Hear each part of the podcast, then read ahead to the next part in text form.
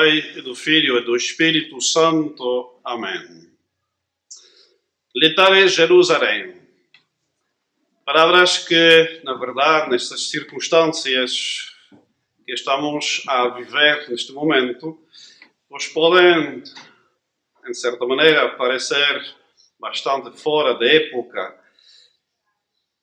Rejubila Jerusalém, e vós todos que a amais, e regozijai-vos com ela, vós que tendes vivido na tristeza, porque sereis fartos de consolações abundantes. E, no entanto, essas palavras que a liturgia nos põe na boca neste momento, ao começar a Santa Missa, pois coronavírus ou não, aplicam. E se calhar aplicam, aliás, mais do que nunca. Aplica porque o motivo profundo da nossa alegria não depende de circunstâncias humanas, não, não depende de um vírus, depende da fé, da, da esperança e da caridade. A fé, a esperança e a caridade que nos mostram que existe um Deus, Criador de todas as coisas, Todo-Poderoso e Providência.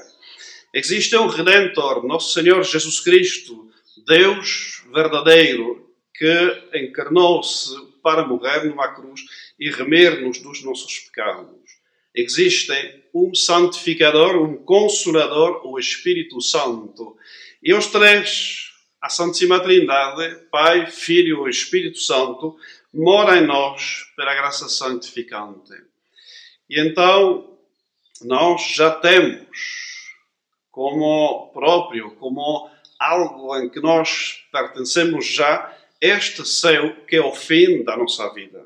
Nós não estamos feitos para viver neste vale de lágrimas, nós passamos, estamos a fazer a nossa Páscoa e estamos rumo para o céu, onde nos esperam, desta vez não para ser uh, partilhada numa sombra como detrás de um véu, mas cara a cara, face a face, a Santíssima Trindade, que quer que nós façamos parte da sua felicidade eterna e que nós entremos também na sua glória. Então, obviamente, a alegria que ninguém pode nos arrebatar, que é essa alegria cristã de termos o próprio Deus no nosso, no, na nossa alma a morar e conviver conosco.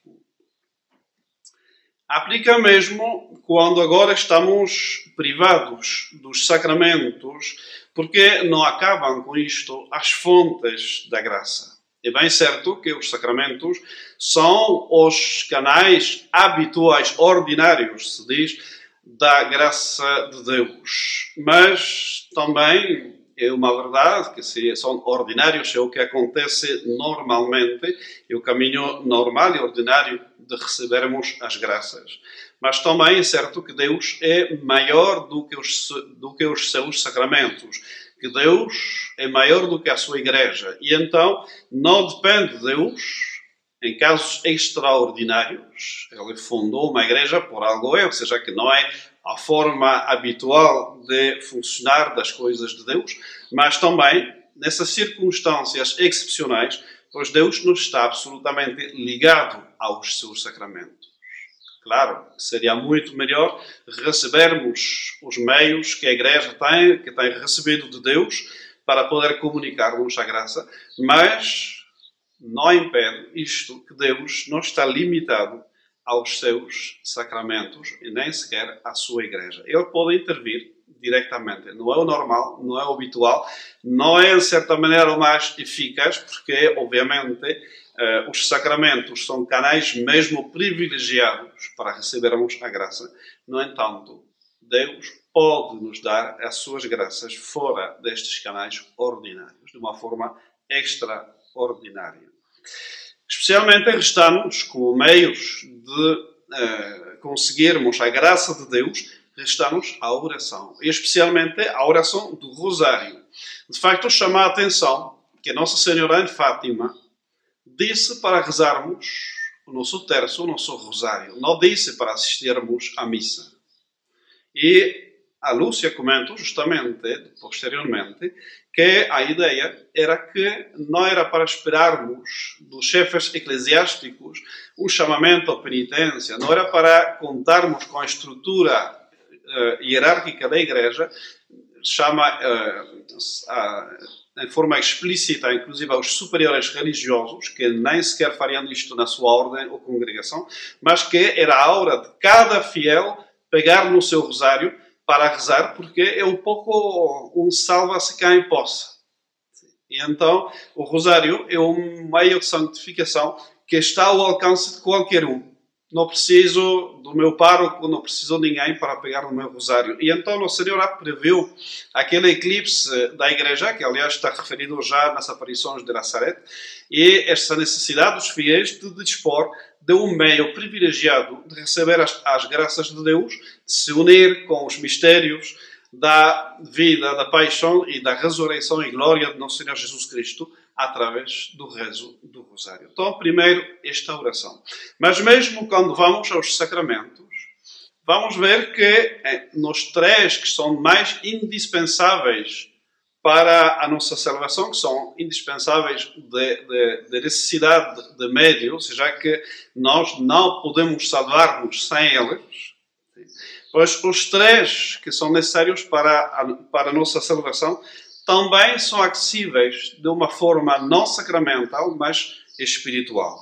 O batismo, sabemos que existe o batismo, além do batismo d'água, que é o mesmo sacramento, que é obrigatório na, na, vida normal de uma pessoa, da igreja, mas existe o batismo de desejo e também o batismo de sangue para os mártires. Mas o batismo de desejo é para aquelas almas que estão a se preparar ou que tenham o desejo de receber o sacramento do batismo é inclusive o desejo simplesmente de observar a lei de Deus enquanto eles já têm conhecido e que se tivessem acesso ao sacramento têm a vontade, a boa vontade, a boa disposição para uh, pedir e receber este sacramento. E então Deus concede a graça a essas almas. Obviamente, inclui o desejo eficaz de receber o batismo sacramental enquanto for possível. Mas por enquanto, Deus permite que essas almas recebam a graça de Deus, ou seja, sejam purificadas do pecado original e dos seus pecados, mesmo sem receber o batismo d'água. Também o sacramento da confissão, se bem, obviamente, também é obrigatório realizá-lo, confissão de boca, é o Concílio de Trento, que explica que uh, o sacramento da confissão entre os católicos é mesmo a acusação de boca, ou por quem for mudo por algum sinal uh, uh, externo, pode escrever, por exemplo, dos nossos pecados, manifestados externamente a um sacerdote. Esse é o meio normal da confissão. Existe, depois, a possibilidade, por exemplo, quando, quando, quando afundar um barco, por exemplo, que há um só sacerdote e duas mil pessoas, por exemplo, a bordo. É impossível, temos 10 minutos, se calhar, ainda eh, de tempo para fazer a confissão. É evidente que o sacerdote não tem tempo material de ouvir dos mil, uh, duas mil eh, confissões. E então, neste caso, ele pode dar a absolvição. A absolvição não é um meio para os párocos eh, com eh, preguiça de ouvir confissões, de resolver o problema massivamente. Mesmo aqueles que receberam essa eh, absolvição coletiva têm a obrigação, caso sobrevivam ao desastre, no caso um barco afundar, por exemplo, sobrevivem ao naufrágio, pois têm a obrigação de fazer a confissão de, dos pecados que tinham nessa altura ao sacerdote de boca quando for possível. Então a gente vê que a disciplina da igreja não tem nada a ver, a disciplina tradicional não tem nada a ver com o que se pratica muitas vezes e que certamente multiplica confissões sacrílegas e nulas, inválidas, a enganar os fiéis que se acreditam perdoados quando na verdade não são. Mas temos ainda essa possibilidade, mesmo que não esteja um sacerdote para dar essa absorção coletiva, como disse, em casos bem especiais, uma, uma bateria que começa, por exemplo, ou uh, um barco a afundar, circunstâncias que fazem que não há tempo material, não há condição para o sacerdote ou os sacerdotes confessarem a todo mundo. Sim? Existe ainda o que se chama de acto de contrição perfeita. Pode existir uma circunstância em que, pois, por maior boa vontade que se tenha, uh, não existe um sacerdote. Não há um sacerdote, não há forma de acceder ao sacerdote. E então, Deus previu que se possa recuperar a graça santificante mediante uma graça muito especial que ninguém pode merecer para si. Daí também a importância de rezar pelos pobres pecadores, que é outra parte da mensagem de Fátima. Rezem pelos pobres pecadores. Quantas vezes ouvimos isto da boca da Jacinta, da Lúcia e do Francisco? Os sacrifícios para os pecadores, porque eles não podem, se não é merecido por mais alguém, Nosso Senhor Jesus Cristo, Nossa Senhora, os santos e todos nós que para a comunhão dos santos pois podemos colaborar na salvação dos outros, mas um pecador é incapaz de produzir este acto de contrição perfeita por si próprio, é uma graça muito especial de Deus que não merecemos, que tem a ser merecido por alguém que vive na amizade de Deus. Então, esse acto de contrição perfeita é a detestação de todo o pecado cometido anteriormente, com o firme propósito, uma, de, de não cair novamente nestes pecados, todos, e duas, de se confessar sacramentalmente na primeira vez que tenha a ocasião, posteriormente à, à situação pois, que nos aflige neste momento. Então, não é um substituto da confissão, não tem nada a ver com o que fazem os protestantes. Eu confesso-me diretamente com Deus, que resulta bastante cômodo e prático, obviamente, mas não é válido. É, pequeno, pequeno detalhe. Não, é um acto que a gente faz de boa vontade para demonstrar a sua disposição de se de uh, arrependimento. Deus Pai, como na parábola do filho pródigo, recebe-nos, obviamente. Deus não quer a morte do pecador, mas que ele se converta e viva. Então, ele recebeu o pecador, mas com essa condição de, uh, quanto antes, ir a confessar-se sacramentalmente se morrem sem ter tido a, oportunidade de fazê-lo, Deus sabe as condições da nossa vida.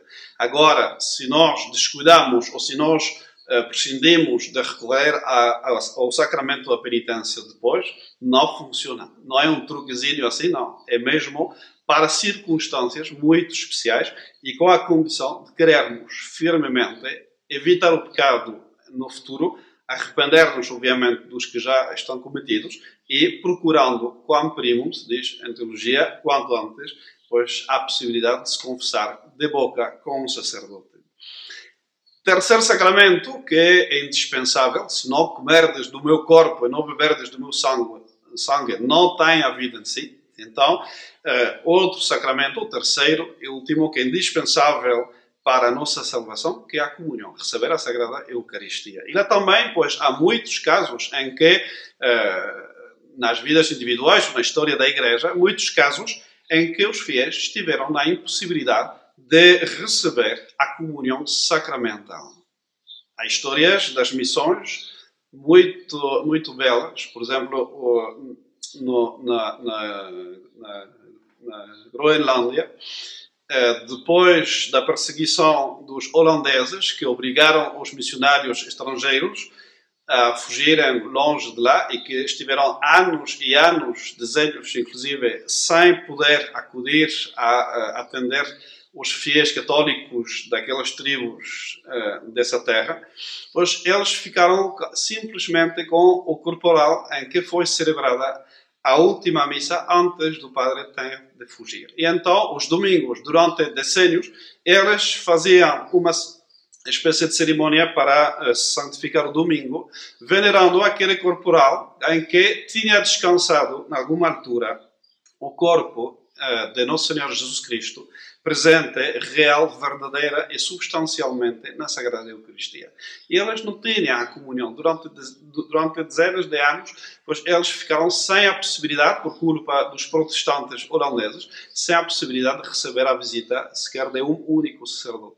No Japão, igualmente, quando o imperador decide expulsar os missionários estrangeiros, entre outros portugueses, pois os fiéis católicos de Nagasaki e Hiroshima, especialmente, as duas cidades que foram depois benzidas do céu de uma maneira uh, muito especial pelos americanos, únicas duas cidades católicas do Japão, como por acaso, uh, pois essas pessoas que também ficaram dezenas de anos sem poder receber a Sagrada Comunhão, pois faziam o que nós vamos fazer agora em muitos casos, fazer a comunhão espiritual.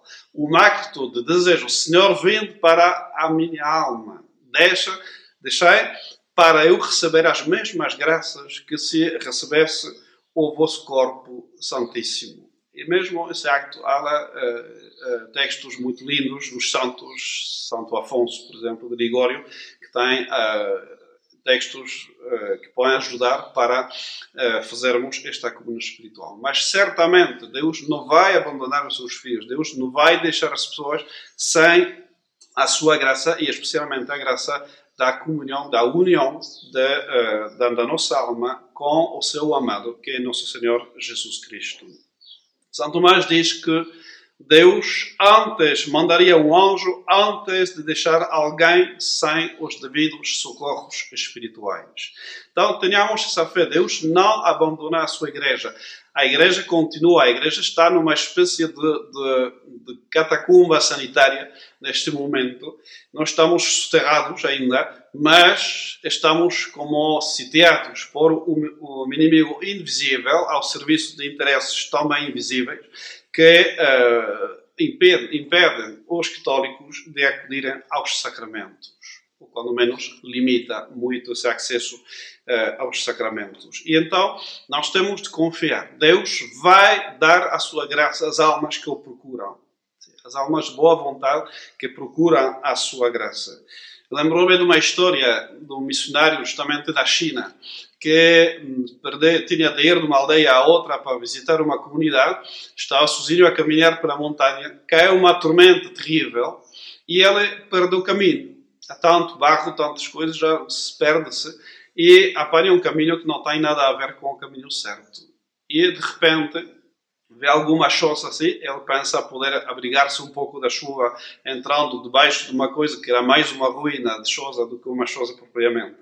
E dentro de, deste lugar sórdido, sozinho, abandonado de todos, menos de Deus, estava um velhote, um velhote pagão que estava disposto pela graça de Deus, a receber o batismo. O missionário aproveitou esta paragem para evangelizá-lo e o velho, pois, pediu o batismo e morreu. Assim. Então, também nós vamos receber as graças.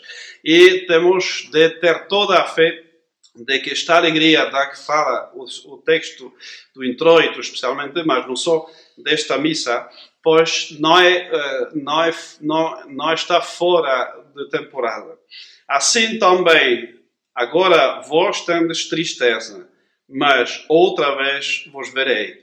O vosso coração se alegrará e a vossa alegria ninguém poderá tirar. Em nome do Pai, do Filho e do Espírito Santo.